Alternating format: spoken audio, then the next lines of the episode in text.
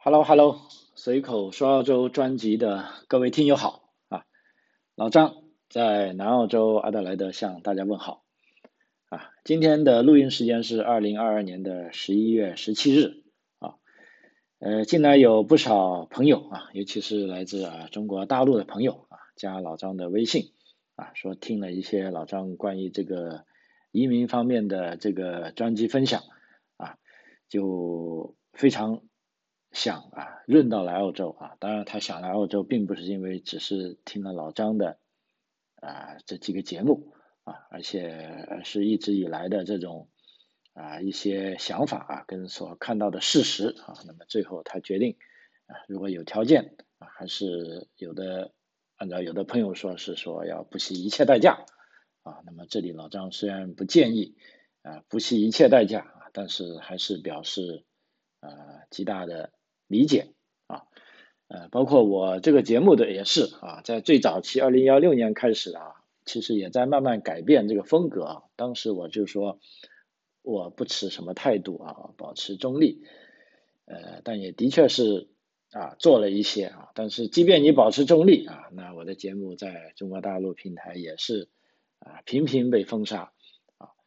呃，那么最终呢，痛定思痛，我反而觉得啊，既然我做这个节目。我就是有态度的啊，所以我从现在开始慢慢的不保持中立了啊，我的这个节目啊是包含了我的价值观在内的啊啊，我喜欢什么，我痛恨什么啊，我热爱什么啊，我反对什么啊，我觉得这是我可以在我的节目里自由的啊表达出来的啊，所以我也不太在乎啊，就跟我不同价值观的朋友啊，呃，你可以来收听啊，也可以来踩。啊，你也可以来表扬啊，也可以来支持啊，都可以啊，只要啊不要搞这些比较无聊的啊，这个谩骂就好了啊。呃，所以我在这里啊，老实说也跟以往不同的啊，就即便想移民澳洲的朋友啊，我也让他们要啊考虑清楚啊各项啊，除了考虑好的情况之外，也要考虑不好的情况啊。基本上我是持保持中立的啊。那么这一两年之后呢，事实上我现在也转变态度了啊，我是呃热烈的啊支持啊并欢迎啊这些朋友有条件的啊应该走出来啊，即便没有条件的也应该努力的啊创造条件啊，这个世界很大啊，一定要出来啊看一看啊呃，所以在这里我是热情的鼓励啊，包括我的听友们啊移民啊去你所喜爱的地方。啊，无论是澳大利亚啊，还是美国，还是加拿大啊，还是欧洲啊，即便啊是新西兰啊，即便是日本啊，其实日本也不是移民国家啊，但是这一两年也啊挺多啊，我看见很厉害的朋友啊认出了日本啊，也在 YouTube 上啊发了不少节目啊，还是挺有意思啊啊，我也非常呃同意啊，非常呃。赞同啊，某些朋友的这种节目啊，呃，所以今天在这里啊，那我也就顺应我的自己的价值观啊，跟大家一方面是来啊回应啊，就国内听友的一些啊建议，就说意见啊，或者一些点的主题啊，比如说澳洲的这个移民政策啊，到底怎么样啊，现在该怎么做啊？那么这里呢，我会放在后半部分。啊，那么因为我已经说了，我是支持啊，并热烈鼓励啊大家认出来。那么我也做出实际行动啊，凡是我的听友啊，如果找老张进行服务的啊，那么从这个十一月开始，我都给予力所能及的啊帮助啊啊，这个是我做的承诺啊，那我也会在实际工作中。这个履行出来啊，欢迎大家监督，呃，那么在说这个最新的移民政策之前呢，也讲讲啊，就是说澳洲不好的地方啊，呃，这也是我一贯以来的风格，就是说我觉得啊，真相就这样，我们说出真相啊，但是真相呢，并不代表呃，等于说我就没有立场啊，就是说我先要把事实说出来啊，然后我也有我的立场啊。我希望啊，大家在节目里是可以听出来啊，呃，比如说为什么说澳洲有它不好的地方呢？好的地方就不用说了啊，这个我相信啊，大家从方方面面都可以理解到，可以感受到啊，那不好的地方呢，这个各种极端天气啊，可以说尤其是这一两天啊，可以说是这一两周内吧，啊，呃，各种极端天气啊轮番登场啊，极端到什么地步呢？在整一个澳洲大陆内啊，这个区域的这个温度差，温差最高温度跟最低温度啊相差了有五十度啊，同志们。五十度，同学们啊，不是开玩笑的哈，就相当于如果我在艾德雷是零度的话，那北部的达尔文啊，现在有五十度啊，那么可想而知啊，这个啊极端天气是啊非常厉害的啊。那么这一一个极端天气的来源呢，是由于一股这个所谓的这个极地漩涡啊，它是从南极洲啊抵达到澳洲的东南部，东南部其实就是。我们南澳洲啊，跟这个维多利亚州，跟这个呃新南威尔士州啊，造成当地气温骤降啊。那么维州山区气温的夜间呢，可以说骤降至冰点以下啊。这个芒布了那里又开始下雪了啊。所以我看见有的朋友在发微信说：“哎呀，我又要去滑雪了。”但是问题现在我拿的这个。滑雪的这个票到底是应该拿二零二二年好呢，还是拿二零二三年的好呢？啊，因为一般来说十一月是没有雪了，他要去滑雪应该要等到二零二三年啊，所以这个梗啊。那么而此前的这这个维州山区气温骤降至冰点以下呢，在这此之前的几个小时，那么在澳洲西部的一些地区啊，比如说 Gimberley，是刚刚经历了四十多度的高温天气。呃，这是我在澳洲本地这个叫 Weatherzone 啊，这个气象网站上啊看到的资料啊，在过去几天啊，可以说各种极端天气在澳洲各地啊你来我往啊，包括我刚才在做节目之前是跟维州的一个朋友通了话，他说老张，我们这边多少度啊？我说我今天南澳洲二十五度，你大概那个二十度吧？啊，他说不是，我这里七度啊，冷的瑟瑟发抖。七度啊，在上周末啊，我做过节目的啊，可以说在南澳啊，我们遭到了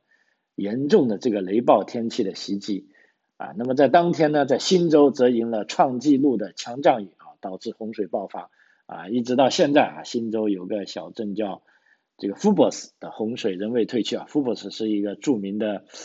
钓鱼的钓点啊，它的这个我看的照片，那个街道的水大概。起码有二三十公分啊，这个非常大啊。而到了周一周二呢，那个西澳刚才讲的 Kimberley 啊，也是一个著名的旅游景点啊。这个地区温度是飙升到四十多度啊。那么在澳洲东南部地区啊，周二周三呢下起了雪。那么新州中部地区呢，跟这个首都领地啊，则下了冰雹啊。所以这个是非常令人惊讶啊，区域温度。啊，整个澳洲大陆在二十四小时内啊，这个温度差啊达到了五十度啊。那么上次出现这个极端情况呢，也就是说，澳洲大陆在二十四小时内出现啊温差五十度的啊，还是在有记录的，是在二零幺八年的九月二十四日啊。那么这时候其实还是呃春天刚刚来劲。啊，但是十一月十七号啊，还有一个月就圣诞假期了啊，这个太可怕了啊！所以随着这个极地冷空气的到来啊，悉尼今天早上的气温我看了只有十点二度啊，墨尔本啊更冷啊，只有九点四度。那我刚才那个朋友他在墨尔本不知道哪个区了啊，那他只有七点几度。那坎培拉呢就更惨啊，三点九度。那么埃德雷呢早上啊还好，大概是十二度啊。虽然这些城市的日间气温都会升高呢，但也只到十七到二十度之间徘徊，啊，远远达不到往年十一月应有的温度，啊，所以这个澳大利亚的这个呃气候啊，其实还是呃蛮极端的哈，不像我们看的这个澳大利亚的宣传片啊，这个阳光、沙滩、美景啊，温和的海风啊，不是这样的啊，所以凡是来澳大利亚的朋友。啊，一定要，呃，这个这个有这个思想准备啊，包括我在这边都住了十年了，我觉得今年也是特别多雨水啊，这个特别风大啊，包括这个灾难性的天气，虽然只是持续了几个小时呃，但我觉得已经受不了了啊。但是这个趋势不知道以后会不会这么发展啊？虽然总体来说，我们大家都认为澳大利亚啊是在缺水啊，下多点雨水啊是有好处的啊。但是如果整个这个气候变暖的话，呃，如果对整个人类有影响的话，那么澳大利亚啊其实也不能独善其身啊。所以第一个啊，让朋友们一定要心里有数啊，这个天气啊不是说那么温柔的啊。它有好的一面啊，在照片上呈现出来的，但是也有啊非常不好的一面啊，就我刚才讲的啊。第二点啊，就关于这个疫情啊，其实现在疫情啊蛮严重的啊，严重到什么程度呢？啊，我只给大家举两个例子啊，一个是在我们南澳洲的这个事前，在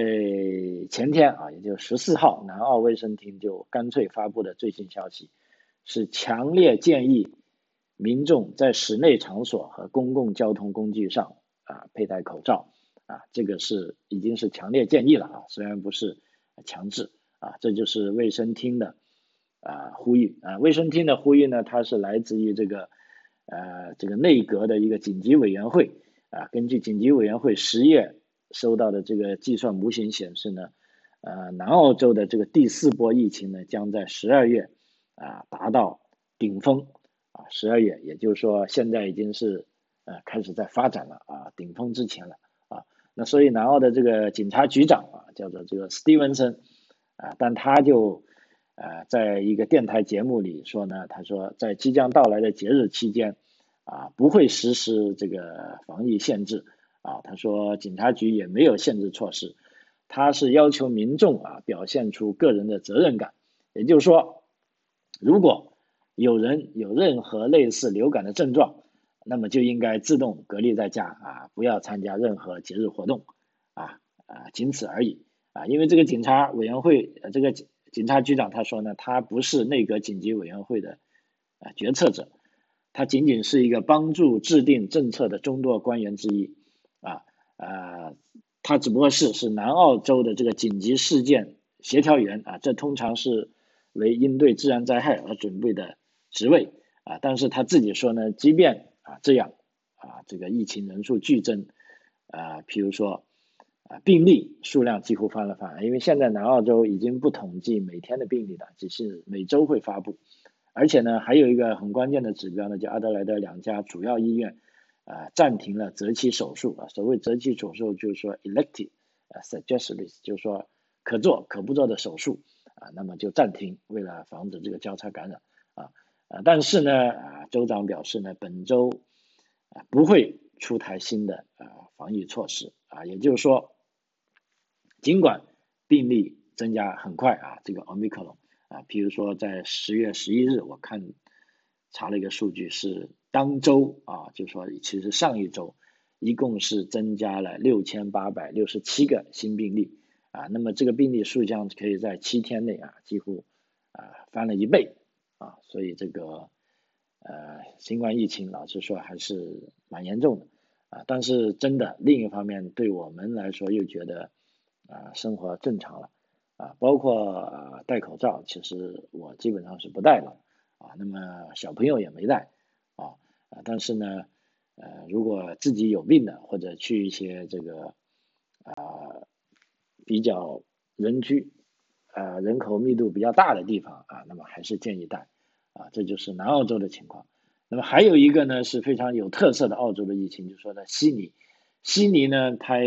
我们知道澳洲的疫情好像啊就是从游轮开始的啊，而且我 十二月也订了游轮，我要去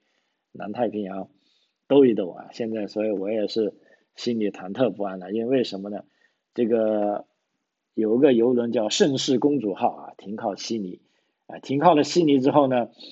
有四分之一游客啊是中招了，啊，那么我看那个报道呢是这个，在十一月十二日上午在悉尼环形码头停靠啊，这个就是专门上游轮的地方，啊，到时圣诞节我也要在那里上，哎呀，我的天呐，就说这游轮上载有约八百名阳性患者啊。八百名，我的天呐啊！这也是澳洲自这个二零二零年这个红宝石号啊红宝石公主号游轮疫情后最大的一次啊这个疫情爆发啊。根据这个盛世公主号游轮的官员说呢，是有四分之一的游客这个新冠病毒检测呢是呈阳性啊。这个游轮呢是在十二日早上六点左右回到悉尼港的哈，它是刚刚结束了为期十二天的啊新西兰周边之旅啊。所以按照这个盛世公主号这个发言人证实啊，这个船上的确爆发了疫情啊。随着近期这个社区传播的病例增加。啊，我们也看到了盛世公主号这个船上更多的游客啊，这个新冠疫情啊都是检测啊呈阳性啊。那么当局怎么做呢？啊，首先呢，就所有未感染的客人啊都戴口罩啊，当他们在悉尼上岸时会这样做，而且呢，为所有受影响的客人安排这个私人交通工具啊，在他们选择的地点啊进行隔离。啊，无论是在他们的家中啊、酒店啊，还是其他地方啊，总而言之啊，都要啊中招了啊，都要隔离啊，所以这个也是呃 挺闹心的啊，就是说目前啊，可以说第四波这个疫情刚刚开始啊，那么究竟日后会怎么样呢？啊，我们也拭目以待啊，但是有一点可以确定呢，就。呃，尽管疫情很严重啊，但是我们也相信这个澳洲可能啊不会再走老路了啊，就是说不会再有啊封锁啊或者啊 lock down 啊这些措施啊，因为现在一个是啊它这个病毒比较弱啊，第二呢关键大家都打了预防针了，而且通过一年来的这个统计啊，我在前一期节目里有做过澳洲统计局的统计啊。呃，即便啊，数据显示死了那么多人啊，但是澳洲总体的死亡率没有增加啊，也就是说这些死亡呃数据跟往年平时的都差不多啊啊，但是澳洲有个很奇怪的地方呢，就把只要你跟新冠病毒有一点关系的，都算是成为新冠病毒而死的，包括有的已经去世了，然后检测出是阳性的啊，也算是呃。因新冠病毒而去世啊，所以这个数据看起来很吓人，但是你仔细一分析，又发现啊，它是很正常啊，因为一个是呃去世的总体这个几率啊没有增高啊，甚至这个在疫情期间，澳洲的平均寿命还增高了啊啊，第二呢，就说啊这个去世人的年龄组啊，基本上都是啊八十岁以上的，甚至九十岁以上啊，这个也是一个。啊，被视为是比较正常的啊这个情况啊，所以澳洲可能会啊继续躺平啊。那么在这点呢，大家在进入澳洲的时候呢，呃，你要有这些啊基本的啊这个啊一些认识啊，我觉得会好一点啊。OK，啊这就讲了三点啊很不好的地方，一个是气候啊啊，还有这个疫情啊啊。呃，那么然后呢，讲讲这个啊，听友们关心的一些重点，就是说目前这个啊新的这个啊移民形势啊，那么这一集呢是有点务虚了哈，但是呢，我觉得这个很重要啊，就是说在这里提醒啊，希望移民澳洲的啊朋友们啊，如果你之前已经啊研究过一些澳洲的移民政策啊。呃，并且呢，已经有了一些观点。那这时候呢，我是建议你要重新啊获取最新的资料，啊更新自己的观点啊。因为我跟一些朋友在做这个咨询分析的过程中，啊非常惊讶的发现，啊有些朋友尽管说已经关注澳洲移民差不多十年了，啊但是啊我觉得他们得到的资料是啊非常非常非常啊陈旧的啊。那么这些陈旧的资料呢，导致他们对澳洲移民呢是有一些非常刻板的啊观念啊跟观点。那这些观点呢，进而啊影响了他们的实际行动啊，甚至呢对他们的啊真正办理移民呢是起到这个啊负面作用的呃那很可惜，我不知道为什么他没有更新观点，或者没有更新自己的这个啊材料库啊。那么他们有的就说呢，啊，一个当然是英文不太好了，第二个关键是很多英文网站啊现在上不去了，啊，就有的人就懒得翻墙了，啊，或者有的人呢就是完全是通过这个啊微信上的一些渠道啊，那么看来看去啊，有一些我觉得是一些标题党啊，那么就导致了呃自己获得了错误的内容啊，从而得出了错误的结论啊，那这样呢其实是非常非常。非常不划算啊！所以老张在节目的后半段，大概十多分钟呢，啊，跟大家先讲一下，就是说，你现在从现在开始一定要认为澳洲的移民政策已经发生了重大的变化啊！记住，重大的变化啊，跟你以前的认识完全不同。你一定如果要看资料，就看二零二二年六月份以后的资料，或者五月份以后资料啊，之前的，呃，你都可以。摒弃它了，不要看了啊！因为为什么呢？这有两点是啊非常重要的事实啊。首先呢，啊我们知道目前呢澳大利亚是啊这个工党政府在执政啊。那么工党政府执政呢，他们现在啊宣布呢，比如说他在五月份啊上台之后啊，他们就把签证和移民事务的优先级别可以说是啊列的非常高。啊，就是说要优先处理这些事情，因为澳大利亚的经济复苏呢是需要啊更多的啊移民啊跟这些资金啊，所以说呢，工党政府呢就一个是加快签证的审批，第二呢，现在他们干脆要搞一次这个移民的这个体系的重大改革。那么这次重大改革呢，我们可以认为是一九九四年以来，也就是说近三十年来一遇的啊重大的。移民改革啊，这个，所以老张说，你为什么之前的资料你甚至都啊不用看呢啊？因为如果这个重大改革一旦实施呢，这是一个翻天覆地的啊，就是说完全啊颠覆你之前的啊价值观，呃，完全颠覆你之前的这个认知的啊，可以说啊这个非常重要啊，因为为什么呢？目前我们从这个。新闻上看到，中工党是任命了几位大佬来主导这个移民系统的审查，为未来的改革呢做更大的准备啊。那个这个未来有多远呢？我可以跟他讲，可能就是下个财年开始。那么这个移民改革的力度影响有多大呢？我告诉你，可能是影响所有的移民申请人啊，因为这个内政部长这个 Claire O'Neil 他最新接受呃 F2 的采访时，他表示呢。在澳大利亚面临历史上最严重的用工荒的大环境下，对移民系统的改革或许是数十年来最大的一次啊！每一个想法都会被摆在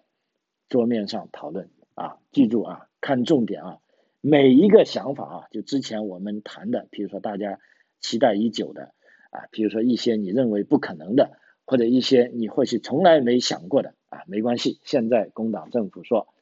我们都可以聊聊啊，都可以聊聊啊，因为按照这个欧尼尔他聊到呢，他就说啊，目前啊这个澳大利亚僵化的这个移民体系呢，啊，使得吸引急需的人才变得更加困难啊，这些漫长的等待期啊，就让这些人才白白的流失到啊，比如说加拿大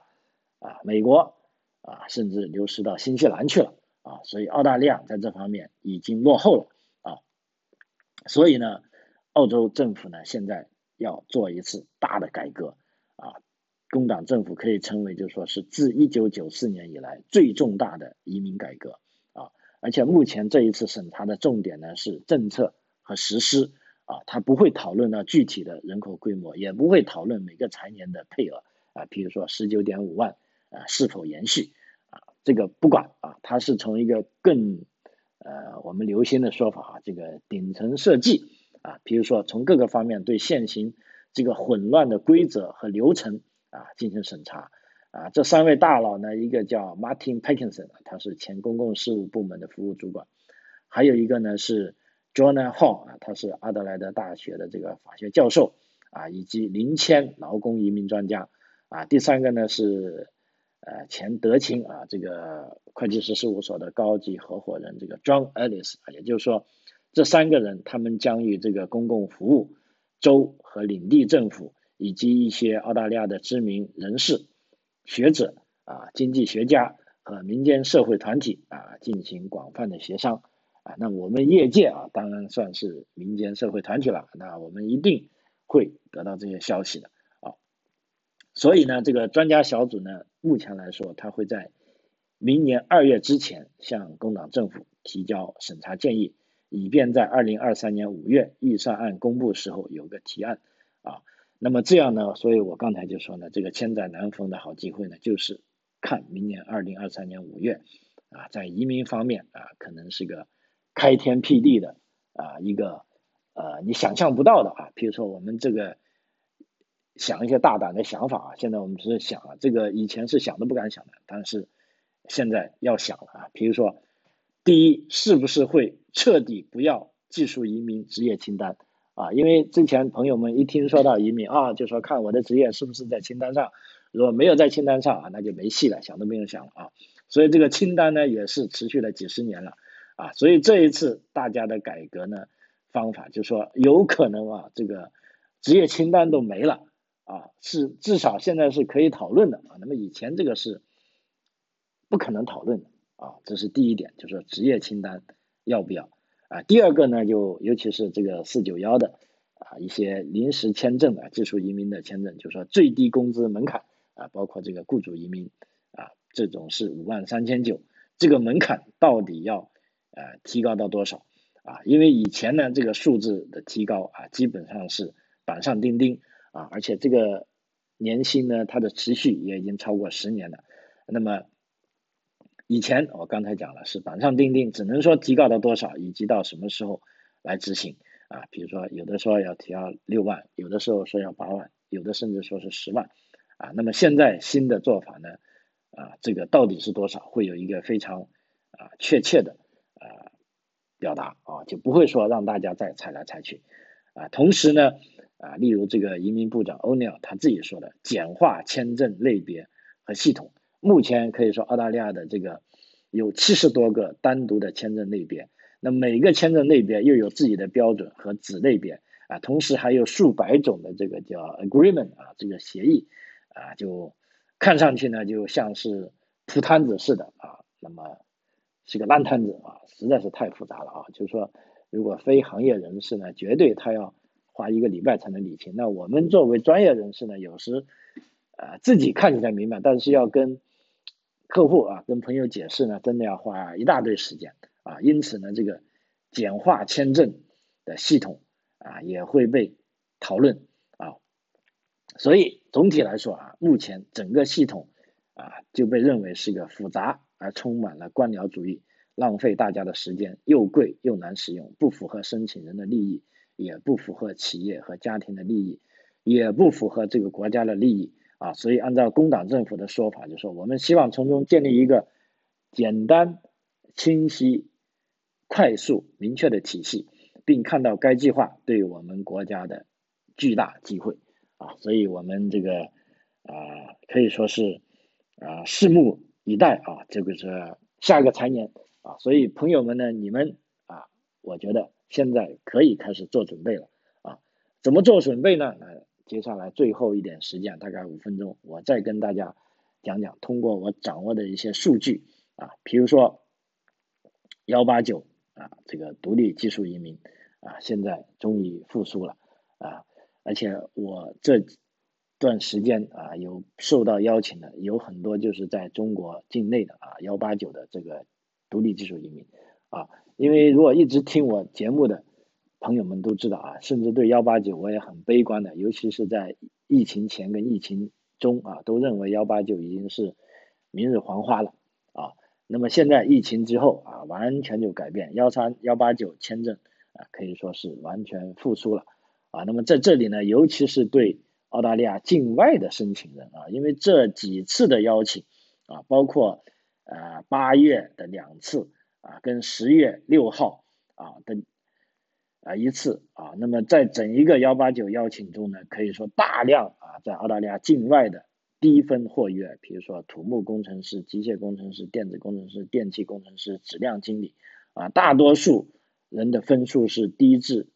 六十五分啊，就获得邀请了。呃，老师说这一个分数呢，呃，可以说是在境外申请人近几年连想都不敢想的啊。但是现在呢，这一次啊，已经有了巨大的变动了，而且在这个新的财年，那这个幺八九呢，它整一个配额是大概是三万三千六啊，就相当于上一个财年的六倍之多啊，所以这个力度是非常大的，六倍啊，你想就百分之六百啊，这真的是这几十年来都没有过的。啊，而且呢，澳大利亚政府它的这个策略很明显，因为幺八九技术移民呢，呃，就可以说也算是一个非常优质的啊，它是所谓独立技术移民，没有受到州担保啊，就是说不会受到州担保这个冗余的啊这个官僚的体系影响的，直接你够分数就联邦政府直接给你发邀请发签证你就进来了，进入澳洲，你没有受到州担保的任何州政府任何的这个限制。你可以去到任何你喜欢的啊，只要这个地方有工作机会啊，有你喜欢的条件，你就可以留下来啊。所以这一个啊幺八九这个独立技术移民签证呢，一直以来都是大部分朋友啊在讲到澳洲技术移民的时候呢，都说到这个事，只是说在近大概二十年幺八九越来越难做了啊，就这个。然后呢，就幺九零啊，这个四九幺啊，这个周担保的啊技术移民取而代之啊。但是这个疫情之后呢，现在又发生了重大变化啊。因为我那几个或签或约请的朋友啊，也是啊，因为一直都听我的这个节目啊，也在关注啊，也是我对他们进行辅导和规划的客户啊。我这边特点就是说，一有最新的情报，我们就立即做出更改。啊，当时就说，哎，你的情况是合适的，我们立即帮他递一个呃邀请，因为当时他自己都说六十五分怎么可能呢？是看了所有的文章，呃，什么小红书啊，什么微信啊，什么这个专家那个专家都说这是不可能的，但是我当时就敏感的啊把握到啊这个澳大利亚既然他说要对全世界开放啊，那他就不是是说说说而已，所以我就说，既然六十五分。系统可以允许让你递啊，你为什么不递呢？对不对？而且你关键是按照我的规划已经做好准备了。那么这时候既然机会来了，我们无论如何也要赌一把啊！结果递上去快的啊，两个月就邀请就来了啊，真是啊喜极而泣哈！所以对老张是呃无比的崇拜啊。但是这个我觉得也是太拔高我了，就我只是一个呃愿意去钻研的啊这个业内人士。啊，我也刚才讲了，我的这个价值观也变了嘛，就是说我愿意尽我的所有能力，为想认出来的朋友啊提供